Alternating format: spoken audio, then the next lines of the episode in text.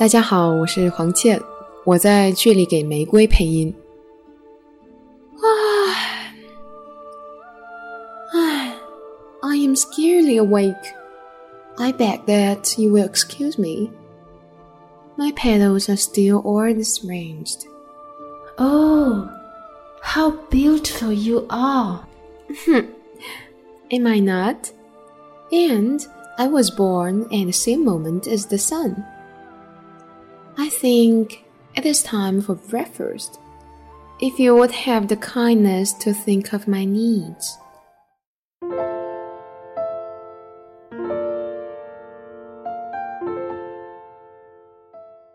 第一次看《小王子》是在高中毕业那个暑假，闲来无事就翻看自己书架上那些因为之前紧张的学习而被束之高阁的书，碰巧就发现了它，是童话故事又像绘本。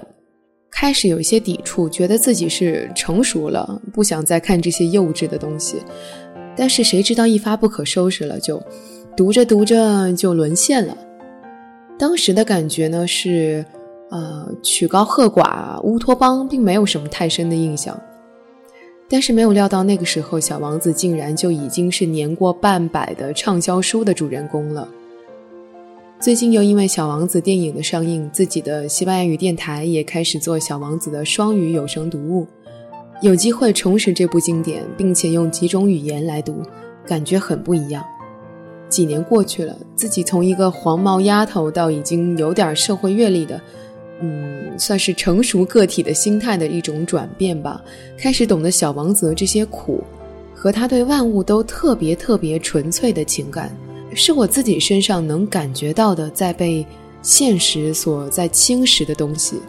玫瑰呢，它虽然很傲娇，浑身带刺，但是它是很爱小王子的，而且这种爱也是很纯粹的。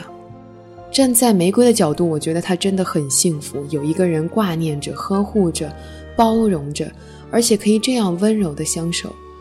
小王子给我的启发就是，嗯，有一个念想。有一份守候，是我们每一个人心中应该保有的感情。